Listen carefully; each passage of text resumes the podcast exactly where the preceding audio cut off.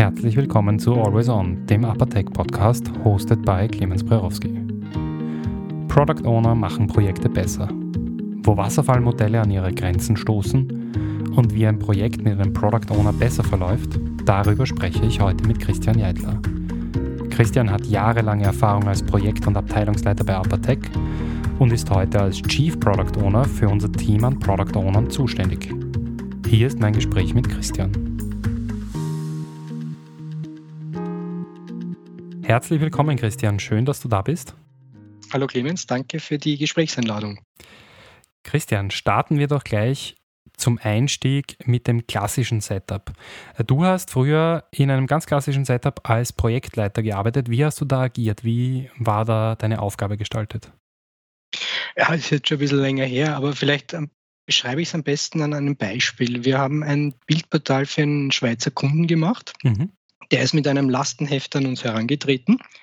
Äh, ich als Projektmanager habe das entgegengenommen, bin das einmal durchgegangen, habe mir dann ein paar Entwickler geschnappt. Wir haben das gemeinsam auch nochmal durchgearbeitet, haben mhm. Fragen erstellt.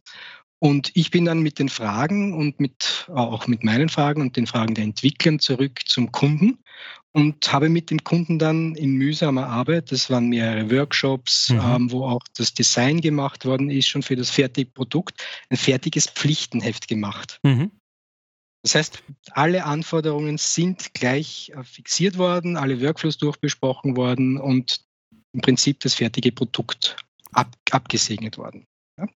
Danach ähm, bin ich mit diesem Pflichtenheft zurück zu den Entwicklern. Ja die ich mir dann äh, auch selber ausgesucht habe. Das Team habe ich mir selber ausgesucht ähm, nach den Qualifikationen okay. und habe dieses Pflichtenheft in kleine Arbeitspakete äh, geteilt. Wir haben dann eine Aufwandschätzung gemacht und die haben wir dann den Kunden kommuniziert. Dann ist das Vertragliche noch hin und her gegangen. Und im Prinzip habe ich dann noch einen Projektplan erstellt in einem zum Beispiel, also nicht zum Beispiel in einem Gantt-Diagramm, wo wir gesagt haben, da ist der Milestone, der ist der Milestone und da ist es dann fertig. Mhm.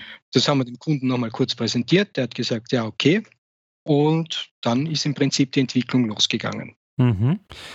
Was hat jetzt in diesem Setup gut funktioniert und wo äh, waren da die Probleme? Dieses Setup ist ja der Beginn von dem Projekt. Das funktioniert immer gut.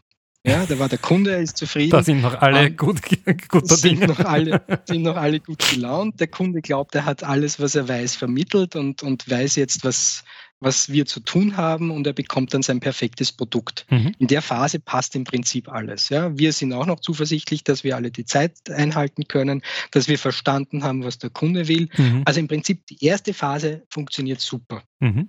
Die Probleme beginnen dann später. Und wie schaut das dann später aus?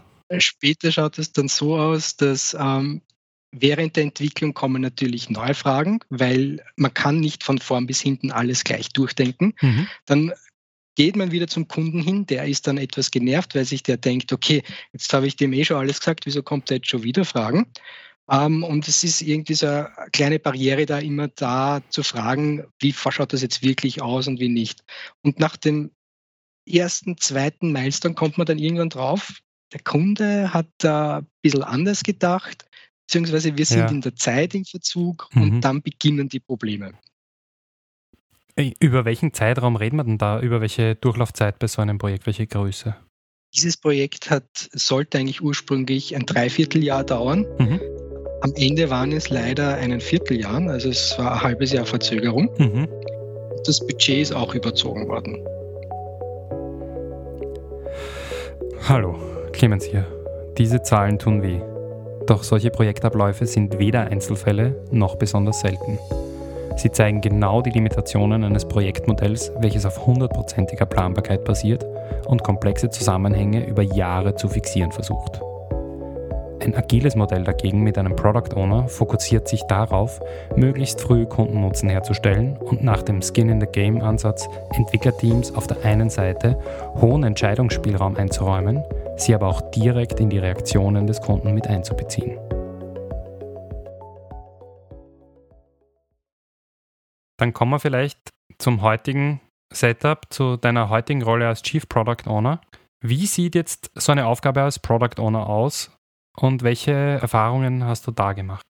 als Chief Product Owner, also beziehungsweise Product Owner, ist es mal eine, hauptsächlich die Aufgabe, auch den Kunden dazu überzeugen, dass er nicht nur am Ende und am, und am Beginn des Projektes dabei ist, sondern dass er das Projekt auch ständig mitbegleiten will. Das ist wahrscheinlich die schwierigste Aufgabe, mhm. die am Anfang vom Kunden vielleicht nicht so akzeptiert wird, aber je länger das Projekt dauert, desto äh, mehr ist er involviert und desto mehr macht es ihm auch Spaß und er ist auch bereit, dann äh, an diesen Sachen teilzunehmen. Diese Sachen sind hauptsächlich Review-Meetings, der Kunde bekommt nach jedem Sprint dann präsentiert, was ist er geleistet worden und er kann jedes Mal auch einen Check machen, geht das in diese Richtung, wo ich, wo ich hin will? Mhm. Habe ich einen Nutzen aus diesem System? Das ist der große Unterschied.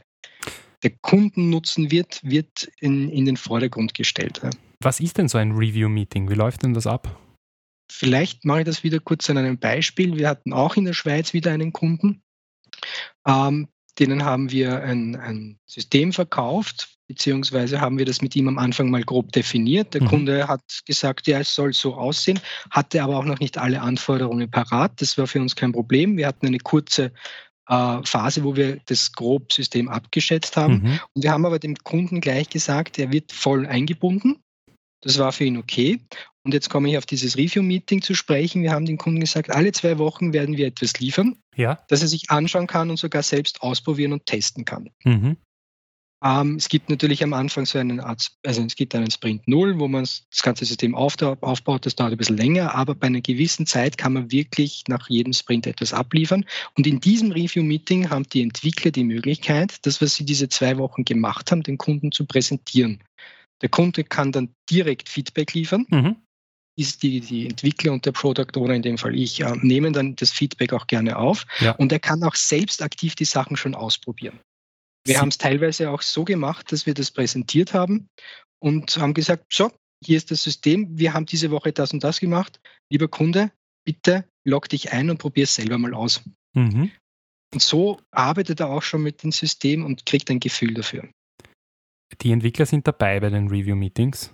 Die Entwickler sind bei den Review-Meetings dabei. Im besten Fall präsentieren sie auch ihre Arbeit. Sie sollen ja auch ein bisschen, das ist ein bisschen Lohn auch für sie. Sie müssen dann natürlich auch die Kritik einstecken, wenn es mhm. äh, nicht so gut funktioniert, aber in, in den meisten Fällen ist der Kunde begeistert und sie bekommen das positive Feedback direkt, was natürlich auch zur Motivation der Kollegen beiträgt. Mhm. Wie weit geht jetzt äh, die Aufgabe eines Product Owners? Hast du als Product Owner auch die Verantwortung dafür, das Team zu planen zum Beispiel? Nein, also da ist, ist auch ein großer Unterschied zur Projektleitung. Also wie ich vorher schon erwähnt habe, bei diesem einen Projekt habe ich mir das Team selbst ausgesucht. Ich mhm. habe es geleitet, habe sie eingeteilt. Ähm, beim Product Owner ist es so, das war dann beim anderen Projekt, wir sind die Anforderungen gemeinsam durchgegangen ähm, haben in Refinement-Meetings, da geht man die, die User-Stories durch, erklärt sie den Kollegen, also der Product Owner erklärt den Kollegen, was, was verlangt ist. Mhm. Ähm, und in der Sprintplanung sagen dann die Kollegen, was können sie in diesem Sprint erledigen. Das ist die Aufgabe des POs. Er muss schauen, dass die, die Entwickler wissen, was zu tun ist. Mhm. Und er gibt vor, ähm, die Priorität, welche Dinge zuerst erledigt werden sollen. Das, da endet dann bereits die, die Verantwortlichkeit des Product Owners. Ja. Wie das Ganze umgesetzt wird und ähm, wie sich das Team organisiert, macht das Team selbst. Du hast einen fundamentalen Shift in der Verteilung angesprochen. Du hast nämlich gesagt, und das Team sagt, was sich ausgeht. Genau, das ist, das ist auch ein großer Unterschied. Beim äh, klassischen Projektmanagement wird vorgegeben, was sich ausgehen soll. Ähm, beim äh, agilen Vorgehensweise, nach, nach Scrum zum Beispiel, ähm, sagt das Team selbst, in dieser Zeit schaffen wir diese User Stories, diese Pakete. Mhm. Wie verhindert man denn da, dass sich das Team das leicht macht? Man geht einmal davon aus, dass das Team das sich nicht selbst leicht machen will. Man, man übergibt dem Team wirklich die Verantwortung und sagt, das ist der Scope, wir, wir haben das Ziel und es gibt auch pro Sprint ein Ziel, das, das äh, gemeinsam äh, definiert wird. Ja. Und ähm, wenn es wirklich einmal dazu kommen sollte, dass man merkt, das Team ähm, ist jetzt nicht so, so da, hinter dem Projekt, gibt es noch den Scrum Master mhm. als Rolle. Der Scrum Master ist dafür verantwortlich, dass das Team äh, keine also einwandfrei arbeiten kann, nicht ständig unterbrochen wird. Mhm. Er unterstützt das Team. Er ist aber auch Schnittstelle zwischen äh, Product Owner und dem Team. Also wenn das Team mit dem Product Owner unzufrieden ist, weil die Anforderungen nicht definiert sind, weil der Product Owner zu viel Druck macht und sagt, wir müssen aber das und das in dem Sprint machen, mhm. kann das Team an den Scrum Master herantreten ähm, wenn sie es nicht direkt mit dem Product Owner gleich äh, klären können. Mhm. Umgekehrt kann der Product Owner aber auch zuerst natürlich mit dem Team sprechen. Schaut, das ist jetzt nicht das, was ich mir erwartet habe. Warum ist das so? Und wenn das nicht funktioniert, ähm, geht er eben, falls geht er eben auch zum äh, Scrum Master und sagt, du, irgendwie funktioniert das nicht, was können wir machen? Dafür gibt es auch in Scrum ähm, ein eigene, eigenes Meeting, das nennt sich das Retro-Meeting. Ja. Das ist nach jedem Sprint, wird diskutiert, was ist in diesem Sprint gut gelaufen und was schlecht. Wenn das Team das will, kann der Product Owner dabei sein. Dann wird der wie ein Teammitglied behandelt. Wenn es jetzt zum Beispiel irgendetwas ist, was direkt den Product Owner betrifft und das Team will mit dem Scrum Master alleine eine Retro machen ja. und der Scrum Master soll das nachher mit ihm klären, ähm, geht es natürlich auch ohne Scrum Master. Die Aufgabe des Product Owner ist es also nicht, ein Team zu managen. Der Product Owner erarbeitet gemeinsam mit dem Kunden eine klare Vision, die durch User Stories beschrieben wird. Das sind kleine, in sich geschlossene Anforderungen, die mit einem klaren Ziel versehen sind. Er priorisiert diese laufend neu und sorgt so dafür, dass die wichtigsten Anforderungen zuerst umgesetzt werden. Und zwar auch dann, wenn uns und dem Kunden zum Projektstart vor einigen Monaten noch nicht bewusst war, wie wichtig diese eine Anforderung sein wird, die wir heute sofort umsetzen. Christian, gab es ein Erlebnis, bei dem du gemerkt hast, das läuft diesmal wirklich anders und, und äh, da hat so richtig Klick gemacht? Ja, das war dieses eine Projekt, das ich äh, schon erwähnt habe mit dem äh, Schweizer Kunden, mhm. das wir agil umgesetzt haben. Ähm, da haben wir den Kunden ziemlich von Anfang an äh, mit einbezogen.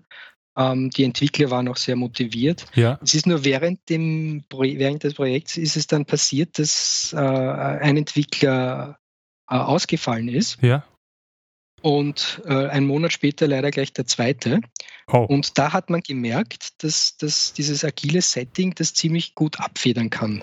Wie, wie hat das, wie hat das funktioniert? Weil das ist ja zwei Entwickler, die ausfallen. In so einem Projekt ist ja normalerweise. Ja, also im klassischen Projektmanagement wäre das jetzt der Todesstoß gewesen und, ja. und hätte wahrscheinlich wieder von vorn beginnen können. Aber dadurch, dass ähm, noch äh, Entwickler da waren und die Aufgaben ja verteilt sind mhm. und nicht jeder, äh, jeder eigentlich alles übernehmen kann, mhm. ähm, ist das Wissen eigentlich relativ schnell wieder verteilt worden. Und die Kollegen konnten aufgrund des Settings mit den User Stories äh, rasch einsteigen. Ja. Und wir haben sehr, sehr wenig Reibungsverluste gehabt und konnten das Projekt erfolgreich umsetzen. Also das war so mein Schlüsselmoment, wo ich mir gedacht habe, das funktioniert echt super. Christian, hast du zum Abschluss noch einen Buchtipp zum Thema Product Ownership, wenn sich da jemand mehr vertiefen will? Ähm, es gibt ein, ein gutes Buch, das nennt sich Scrum Schnelleinstieg. Das ist von Andreas Wintersteiger. Mhm. Ähm, da gibt es mal einen groben Überblick über Scrum und auch äh, im Besonderen auch über die, die Rolle des Product Owners. Okay. Christian, vielen herzlichen Dank, dass du heute dabei warst. Danke für das Gespräch, Clemens. Das war mein Podcast mit Christian Jeitler, Chief Product Owner von Abatec, der unsere Kunden und unser Product Owner Team mit seiner Erfahrung unterstützt. Beim nächsten Mal freue ich mich auf Tina Bossert, Leiterin des Product Sales and Service Management bei A1, mit der ich mich darüber unterhalte, wie ein gutes Kundenerlebnis planbar wird. Vergessen Sie nicht, den Abatec Podcast zu abonnieren. Ich freue mich, wenn wir uns das nächste Mal hören. Ihr Clemens Preowski.